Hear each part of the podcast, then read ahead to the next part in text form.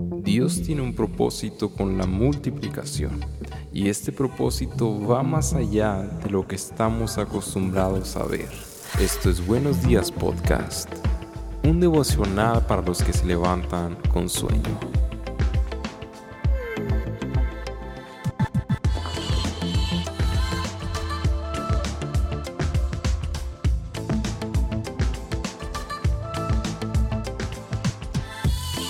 Días podcast, estamos aquí nuevamente en nuestro segundo episodio de la serie Multiplicación Paz. ¿Cómo estás? ¿Qué tal Samuel? Aquí arrancándonos en, esta, en este segundo episodio de esta serie que para mí es de lo más interesante.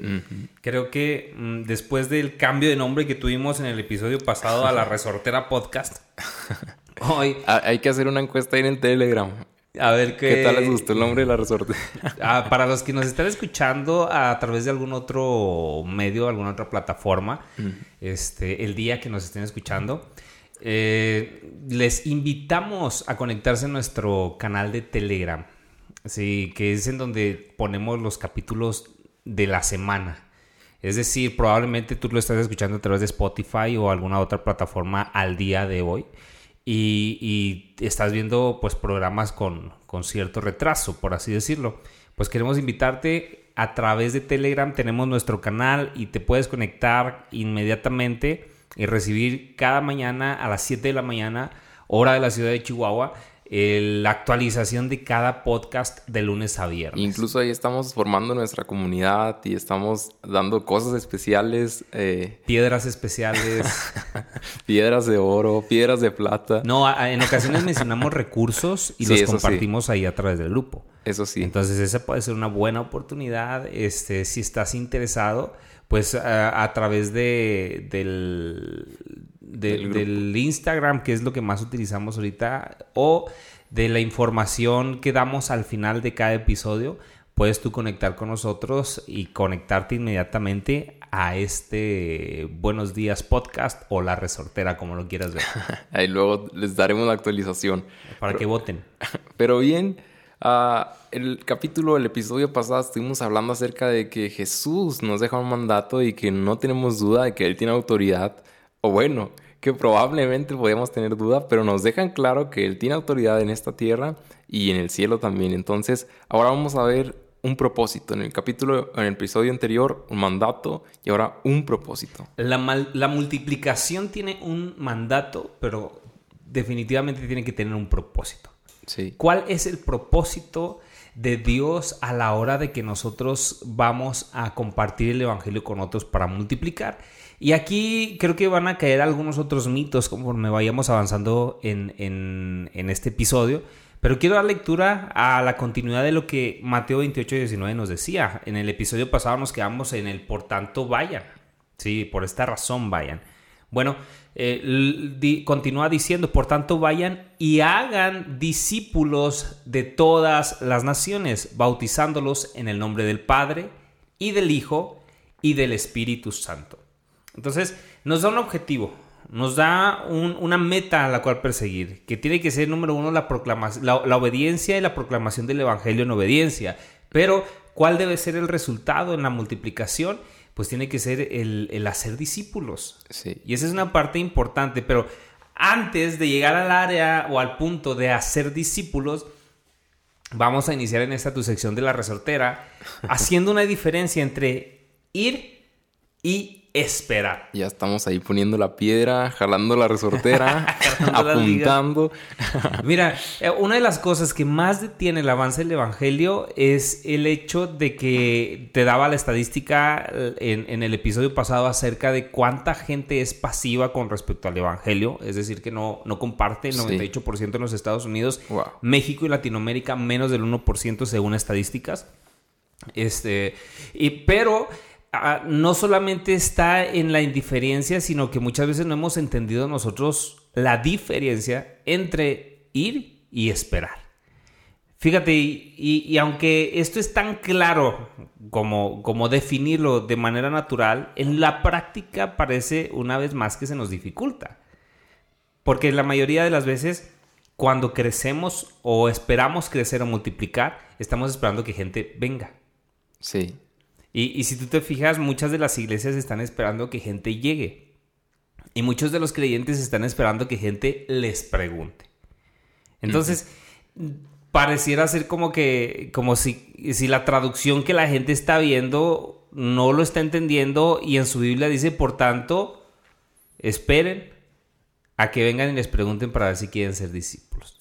Ahora, si vemos las parábolas, hay la mayoría de las parábolas de, de Jesús eh, refiriéndose a, a, esto, ¿no? Por ejemplo, la parábola de la oveja perdida, eh, la moneda. Siempre hay una persona que los está buscando. Y Cristo es el que nos dio el máximo ejemplo de eso, que el Hijo del Hombre, o el Hijo de Dios, perdón, vino a buscar aquello que se había perdido. Él vino a buscarnos a nosotros. Sí.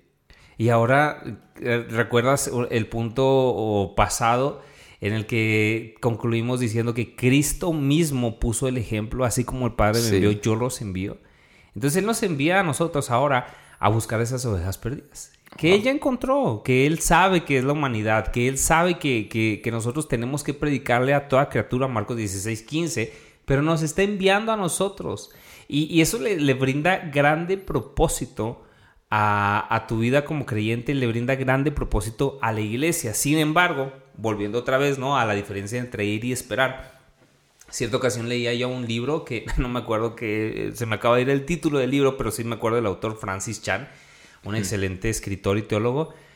Y él ponía un ejemplo acerca de la, de la Gran Comisión. Si no me equivoco, es en, en, en, Multiplícate, libro. de hecho. Yo recuerdo que, tú me lo recomendaste. Sí, Hace un montón te mandé un mensaje y todavía ni nos conocíamos tanto y te dije, oye, me gustaría un libro para evangelizar o para aprender más de hacer discípulos, te dije. Hacer discípulos, sí. me dijiste, Recomendadísimo este libro, es gratuito. Eh, es un libro que ellos liberaron para esto. Entonces son cerca de 25 lecciones y, la verdad que es una maravilla. Hay que pasarlo ahí al grupo de Telegram. El grupo de Telegram, si tú estás en el grupo de Telegram, ahí lo vas a tener y lo vamos a, distribuir nosotros a través del link oficial, ¿verdad? No, no, no vamos a atribuir nada. Y, si alguien pregunta, te pregunta a ti, mándale el link del grupo de Telegram. Sí, vamos a estar compartiendo recursos. Creo que ese va a ser un buen plus para este programa, compartir recursos de lo que estamos hablando. Entonces, en este libro, él aborda acerca del tema de la multiplicación y nos hace la siguiente pregunta, ¿no? ¿Cómo nosotros podemos estar eh, pensando de la misma manera, ¿no? Acerca de la obediencia cuando nosotros no estamos haciendo lo que Dios nos está mandando a hacer. Pero bueno, él lo aborda de una manera un poquito más bonita, ¿verdad? Sin aventar piedras ni nada por el estilo. Y lo que hace es que, eh, aunque sí exhorta, te hace reflexionar bastante y pone un ejemplo.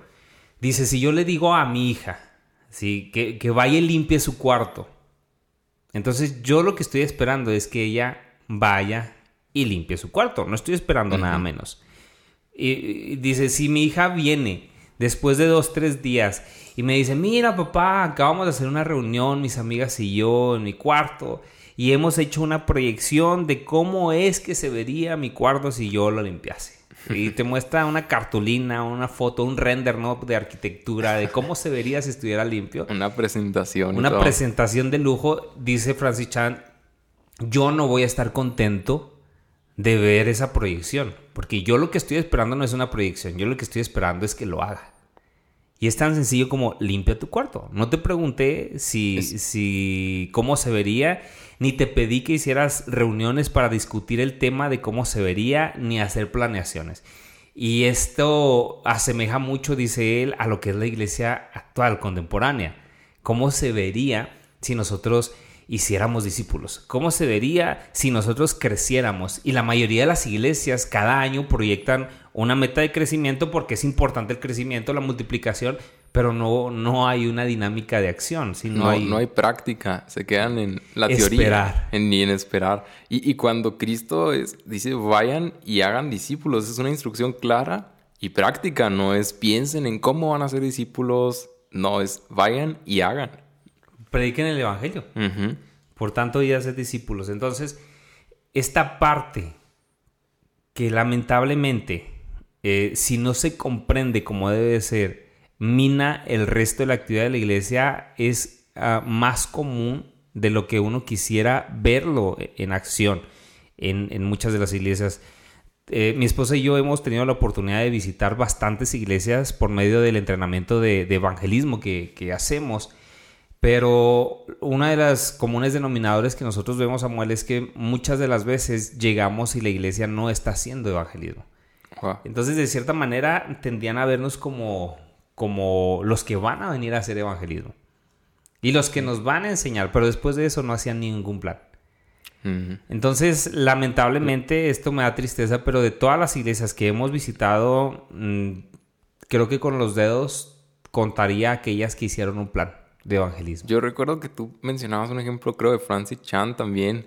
Ah, no recuerdo si les estaba hablando de los misioneros en China o algo así. Y no recuerdo exactamente, pero algo así como yo les voy a dar recursos. Ah, David Platt. Ah, David Platt, sí, Amigo de Francis Chan. ah, sí.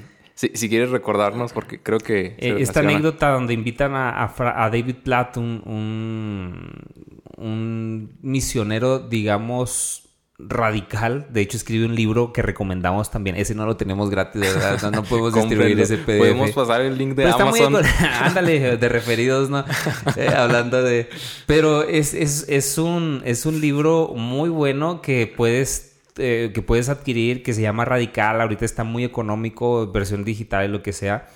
Pero en este libro cuenta una anécdota justamente acerca de una experiencia que él tuvo antes de ser pastor. Y lo invitan a una iglesia muy grande. Y esta iglesia, o sea, se emociona con lo que David está haciendo, lo que Dios está haciendo pues a través de David Platt. Y, le dan una muy buena ofrenda ¿sí? para, para que él continúe la labor misionera. Pero lo que les dice David es, no quiero que me den dinero, quiero que vayan conmigo. Lo triste es que esta iglesia responde, no, no, no, nosotros te vamos a dar dinero para que tú vayas. Y es la misma actitud, ¿no? Casi, bueno, sí, a mí me pagaban para que yo fuera, así, a hacer evangelismo. Y sí se emocionaban y todo, yo, pero lo mismo, si no entendemos que es Jesús quien está poniendo el ejemplo y que nos está dando la orden, yo no puedo motivar a nadie. Se van a emocionar conmigo. Pero a mí lo que en realidad me motivó no fue una emoción. Cuando yo me di cuenta de que, de que Dios demandaba de mi vida predicar el Evangelio, multiplicarlo, yo no tuve otra opción. Sí, no fue un pastor, no fue un líder, ni un mentor, nadie, o sea, fue Jesús mismo. yo no podía vivir con la conciencia tranquila sabiendo que yo era pastor de jóvenes o colaborador a tiempo completo en una iglesia y no era capaz de decirle a la gente, mira, he multiplicado, he ganado. Y no era capaz de enseñar a los míos a hacerlo. Entonces, eh, con el paso del tiempo, obviamente la gente me identificó como, como evangelista. Y, me da risa porque, bueno, yo nunca me consideré evangelista. Me presentaban como evangelista y todo ello, pero yo nunca me consideré evangelista, aunque fungía la función de evangelista hablando de su función dentro de la iglesia local, que es capacitar a la iglesia local, que a eso sí me dediqué. Pero mm, lamentablemente te digo, pues tuvimos muchos viajes durante seis años, estuvimos viajando constantemente, visitamos eh, gran parte de México y de los Estados Unidos. En cierta ocasión me tocó ir a un entrenamiento también a, Ecuador y Guatemala. Y lo triste de esto es que la gente te ve como que, ok, una vez al año le vamos a pagar a alguien porque haga nuestro trabajo. Sí, porque nos Incluso yo pienso que es para callar la conciencia. Muchas de las veces. Entonces, eh, no me gusta y creo que los problemas más grandes que yo tenía era cuando pastores escuchaban el mensaje y, y eran confrontados por el Evangelio. Y es que en realidad mi intención no es incomodar a nadie o, decirle tú no lo estás haciendo, estás mal, sino ser conscientes de que Dios nos va a pedir este, cuentas de esto que estamos hablando. Sí, la motivación es el amor realmente. Completamente, porque el, bueno, el, amor de Cristo nos constriñe, dice el apóstol Pablo. Nos empuja, nos obliga. O sea, yo no puedo ser indiferente al amor de Cristo. Entonces, la multiplicación por, por consecuencia te da una, como resultado pues, el, un, acto de obediencia delante de Dios. Voy a ir, voy a ir. Fueron pocos los que fueron en nuestros entrenamientos después que siguieron yendo, pero te puedo decir que fueron revolucionarios. Sí, y, y, fueron gentes de todas las edades. Hay ahí en, Arlington un, hermano que mis respetos porque no, no, escuchábamos ni sabíamos mucho de él, pero cuando lo veíamos, siempre que lo veíamos, él estaba movilizando a la iglesia al evangelismo y había fruto.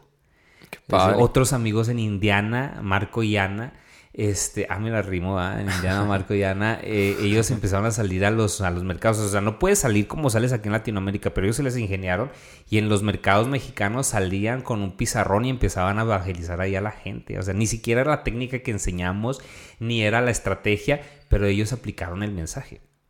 Wow. Entonces, cuando hay obediencia, mira, no importa el, medio o el el, método, lo que importa es que Cristo sea anunciado. Totalmente. Entonces, la diferencia es muy clara, ¿no? Entre ir y esperar. Por si queda alguna duda, bueno, el, diccionario nos dice en, definición que circunstancial, y la, la, diferencia entre circunstancial e intencional, que es entre la diferencia entre ir y esperar, tiene que ver con el, el acto o la actitud que nosotros tenemos a la hora de, poner en práctica algo. Por ejemplo, en circunstancial. Cuando, algo, tu, cuando tu evangelismo es circunstancial, dice la definición que la palabra circunstancial o circunstancia es que está determinado por una circunstancia o depende de ella. Otra definición es que es, sucede o se hace en alguna ocasión, pero de forma, pero no de forma habitual ni por costumbre casi siempre le preguntábamos a la gente, ¿haces evangelismo? Y, la mayoría de la gente responde que sí. Y cuando tú le preguntas, ¿cada cuándo haces evangelismo? Hay una respuesta bien espiritifláutica que todos nos daban, o la mayoría. Y decían, cada que tengo oportunidad. ¿Sí? Y yo les preguntaba, bueno, ¿evangelizaste hoy? No. Y, no puedo creer que no hayas tenido oportunidad. antes, pues, había oportunidades en la fila de las tortillas. En todos lados. Sí, en la fila del pan, en el restaurante, en todos lados había contacto. Y que realmente tenemos que predicar en tiempo y fuera de tiempo, aunque parezca que no hay oportunidad. Eh, eso, bueno, pero cuando lo pones como excusa, dices, no, no, yo eh, siempre quiero oportunidad. Pero a lo que ellos le llamaban oportunidad es cuando alguien me pregunta. Entonces tú no puedes estar eh, dependiendo de que alguien te pregunte para hacer lo que Dios te manda a hacer. Sí. Y es por obediencia. Tú lo, tú lo mencionaste ahorita, esta parte de la escritura. A tiempo, Pablo le dice a Timoteo, predica a tiempo y fuera de tiempo. Es decir, ¿cuál es el tiempo perfecto para predicar el Evangelio? Siempre. Cada cuando lo hacemos nosotros. Aquellos que dicen ser eh, predicadores o multiplicadores circunstanciales. No lo, no lo voy a mencionar como evangelistas, porque hoy en día el término evangelista no se entiende completamente. Evangelista puede ser ya predicador, ¿no? cualquier persona, un predicador itinerante o... Un predicador que no tiene un pastorado, casi siempre no. Ah, ándale, alguien que no es pastor y, ah, pues es predica, evangelista. la mayoría de las veces. Y, no predica el, evangelio, pero, pero es evangelista, bueno. Entonces, eh, aquel que está con una actitud de evangelismo circunstancial siempre depende de algo y su actitud es mírenme. Mírenme. Y una frase favorita de los circunstanciales es que me miren para que vean mi ejemplo. Mm. Y cuando ellos vean que soy diferente, ellos van a preguntarme por qué soy diferente. Mira, hoy en día, en esta era de la inclusión, entre comillas, ¿no? En donde tú no puedes preguntarle a nadie por qué es diferente, porque si se siente una puerta de un baño y esa es su identidad, tienes que respetarlo. Nadie te va a preguntar por qué es diferente. No. Si no nos hace diferente lo que sale de nuestra boca hablando del Evangelio, somos igual que el resto. Sí. Eso no te hace. Peínate como quieras. Vístete como quieras. Sé lo más eh, extravagante que, quieras. Pero si de tu boca no sale el evangelio, no eres diferente a los demás. No somos diferentes a los demás. Sí, incluso dicen, no, pues traigo mi Biblia en un costado, me he visto como cristiano. Ese es otro, ¿no? Hay gente que se viste entre comillas como cristiano y, y en realidad no sale el evangelio de su boca. Entonces eres, eres un, un, meme andante. Por el otro lado están los que son intencionales, los que obedecen al mandato de ir. Y la definición del diccionario dice cosa que una persona piensa o se propone hacer.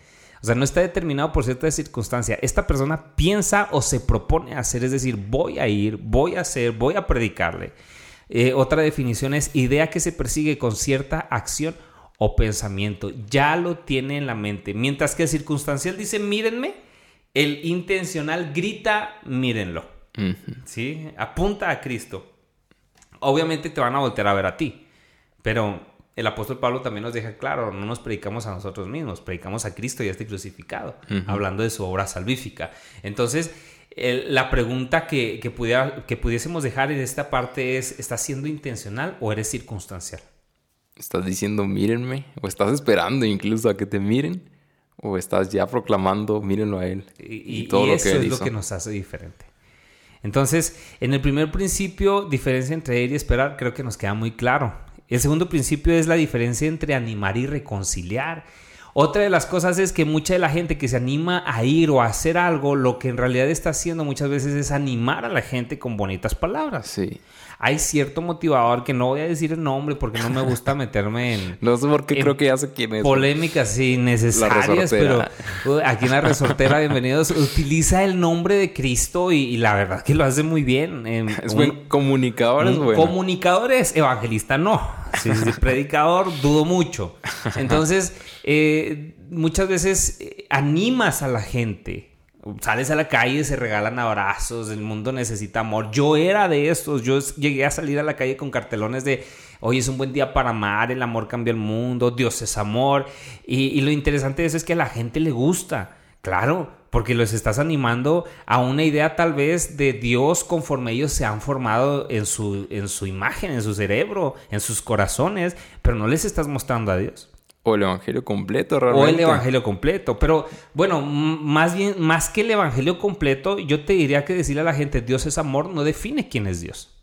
No, pero. Porque la gente va a definir qué es amor en base a qué. Bueno, sí, eso sí. ¿Cuál es su parámetro? Sí, no conoce todo lo demás. No conoce, no conoce todo lo demás y no conoce qué es el amor en realidad. ¿Qué, velo tan fácil. Hoy se declaran amor un día y se divorcian al siguiente. Sí, eso sí está corrompido por el pecado a la mente del humano y las definiciones. Entonces, piensa en esto. No es lo mismo animar a la gente que reconciliar a la gente, que es el propósito del Evangelio. ¿Te acuerdas del destino? Que nos está diciendo vayan y hagan esto. Hagan discípulos. Y para que existan las reconciliaciones porque hay un problema o hay una separación. Y esa es otra parte que no nos gusta hablar, ¿verdad? Esta es la resortera 2.0. Segunda de Corintios 5, 18 dice, todo esto proviene de Dios, quien por medio de Cristo nos reconcilió consigo mismo y nos dio el ministerio de la reconciliación. ¿Eso dice tu Biblia? En la de muchos dice, en la de regalar abrazos, en la de animar a, la gente, en la de... No estoy en contra de eso, pero no le digas evangelio a aquello que no tiene que ver con la proclamación de Cristo. Porque el evangelio se predica. Dijo el apóstol Pablo en Romanos 10, ¿cómo oirán si no hay quien les predique? ¿Les dé un abrazo? ¿Les dé comer? ¿Verdad que no? Dice que les predique. Y es que es algo complementario, o sea, no estamos diciendo tampoco que está mal, pero eso no es el evangelio. Por sí solo no es el evangelio. Es, un efecto que, la iglesia primitiva lo hacía, o sea, adoptaba a los huérfanos, pero no era todo lo que hacían. Iban por las viudas, los cuidaban, pero ellos proclamaban el evangelio. Es como cuando hoy en día, en esta era época post-pandémica digital, alguien dice, no voy a la iglesia porque yo soy la iglesia. No, espérate, tú no eres la iglesia. Sí, tienes cuerpo de catedral y lo que quieras, pero tú no eres la iglesia. Somos la iglesia cuando estamos juntos. Ahí es en donde dices, ok, somos la iglesia. Cuando tú estás solo eres una piedra desbalagada, pero cuando estamos juntos estamos construyendo para el reino de los cielos. Bueno, lo mismo pasa con el Evangelio. Qué bueno que estás haciendo buena obra, buenas obras. La Biblia nos insta a hacer buenas obras eh, para que glorifiquen a vuestro Padre que está en el cielo. Pero fíjate lo que dice, hagan brillar su luz delante de todos los hombres, para que viendo sus buenas obras, glorifiquen a vuestro Padre que está en el cielo. Mira, en, esta interpretación obviamente vas a encontrar variedad de aplicaciones, pero yo no me atrevería a decir que la luz sean las buenas obras. Sí, el, el Evangelio nunca creo yo que para mí va a representar buenas obras como sustituto de la palabra de Dios. ¿Cuál es mi luz? ¿Sí? Y, nosotros reflejamos a Cristo. Sí, No me predico a mí mismo, no es lo bueno que yo hago. Es como si fuéramos un espejo, ¿no? Estamos viendo la gloria de Dios, el resplandor de Cristo y lo único que hacemos es reflejar. Recientemente escuchaba, no lo escuché, pero hay un, hay un podcaster, se llaman, como alguien que hace podcast. Pues no sé, bro. Alguien que tiene un podcast, muy famoso. Creo que es más famoso ahorita en México. Ok, creo que, ya sabemos quién es, ¿verdad? Y no lo vamos a mencionar. no necesita publicidad. Y nosotros no queremos controversia innecesaria. Entonces, esta persona decía que ah, los misioneros iban y corrompían la cultura de los de las personas que iban. Mm. Y con la persona que, que, que platicaba acerca de esto, según leía yo, le respondía que, que toda buena acción provenía de sus corazones, que no, que no era en nombre de la religión. Entonces, fíjate qué fácil es confundir una buena obra con una religión. Y, y un- el- literalmente estamos diciendo, mira, es lo mismo que tú seas cristiano y ayudes a los pobres, que tú seas un satánico y ayudes a los pobres.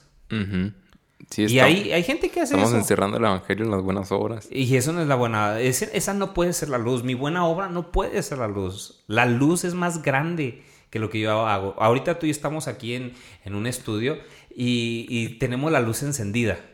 ¿sí? Y podemos hacer esta buena obra de grabar, pero no podríamos hacerlo si la luz no estuviera encendida. No sabríamos qué, lo, qué bo- botón presionar, cómo conectar cables, cómo acomodar micrófonos. Necesitamos una luz que nos alumbre. Ok, la luz de Cristo alumbra a todos. Un ejemplo de esto es William Booth, el fundador del Ejército de Salvación. Un hombre que trastornó la vida de, de- Inglaterra, eh, de Gran Bretaña, cuando, cuando empezó a sacar a los, a los vagabundos de las calles.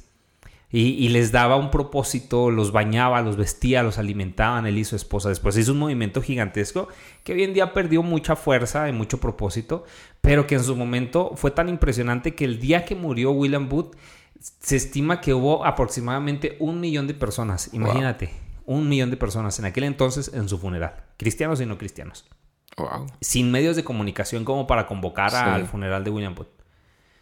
Eh, el cambio que él había hecho era fenomenal, pero la declaración más importante, una de las declaraciones más importantes que yo encuentro en él es, puedo sacar a un vagabundo de la calle, puedo vestirle la mejor ropa, puedo darle la mejor casa y el mejor empleo, la mejor educación, pero si no le he dado a Cristo, no le he dado nada. Wow. Entonces, esta parte de- del Evangelio es importante. Hemos sido llamados a reconciliar. Y continúa diciendo 2 Corintios 5, 19, esto es que en, Cristo, eh, que en Cristo Dios estaba reconciliando al mundo consigo mismo, no tomándole en cuenta sus pecados y encargándonos a nosotros el mensaje de la Reconciliación. reconciliación. No de la animación ni No de la animación y que no está mal animar, no de la asistencia pública, que no está mal apoyar y ayudar, al contrario, debemos hacerlo, pero no sin evangelio. Es un complemento, pero no es el mensaje principal. Y no sustituye. No. Es más, puedes no tener oro, puedes no tener plata, pero lo que tenemos, que es a Cristo, eso les damos. Así es. Preguntas clave para saber si tú estás animando o reconciliando. La pregunta es, ¿estás viendo a gente confesar sus pecados? Wow. Muchas veces se dan felices, pero no- ni siquiera entienden que son pecadores. No lo necesitan. ¿Sabes qué? Estuvo muy bueno lo que tú me diste. Gracias a Dios por tu vida. Pero no tengo planes de reconciliarme con él. Porque ni siquiera muchas veces necesita o saben que lo necesita. Exacto. Dos, ¿estás viendo gente arrepentida? ¿Arrepentida de qué? Se preguntarían. Exacto. ¿Hay cambio de mentalidad en ellos? ¿Hay una transformación en su pensamiento? Porque el arrepentimiento no es dejar de hacer cosas malas y comenzar a hacer cosas buenas.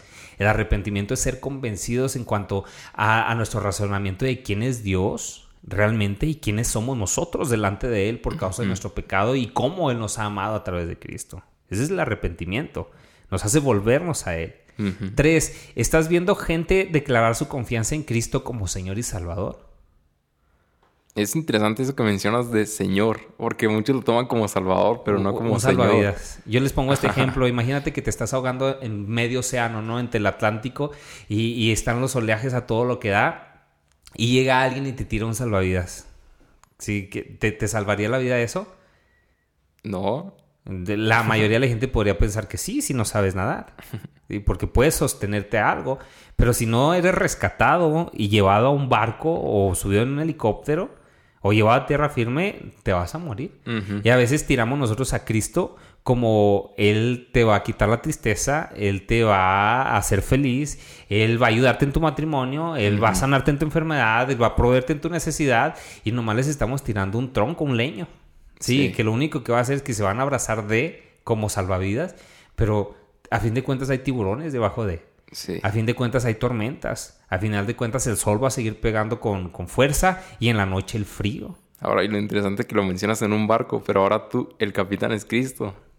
Si quieres que sea tu Señor, tienes que someterte a la voluntad del capitán. Este es el barco de salvación. Sí. Este es el arca de salvación. Él nos toma, nos sube y nos da un propósito dentro del arca. Entonces tú desde arriba volteas a ver y dices, ¿sabes que hay más gente en este mar, de este mundo, que está muriendo?